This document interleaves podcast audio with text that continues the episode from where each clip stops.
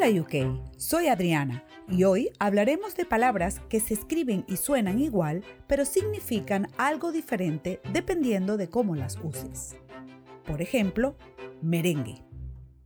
En toda Latinoamérica y en España, la palabra merengue se refiere a una mezcla hecha de claras de huevo y azúcar que se utiliza en la repostería.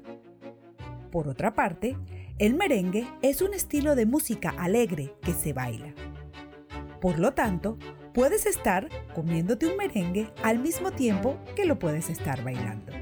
Y con esta me despido. Hasta la próxima. Chao.